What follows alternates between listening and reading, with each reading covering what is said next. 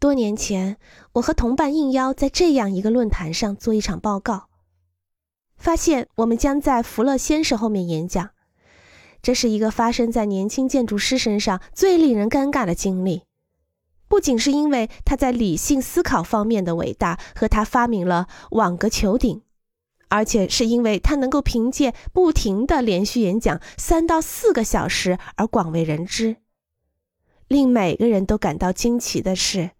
那天早晨，福勒先生在规定的时间内完成了演讲。在为他精彩的表演而起的长时间的掌声平息下来后，我和同伴登场，进行了现场多媒体展示。空间是幻觉。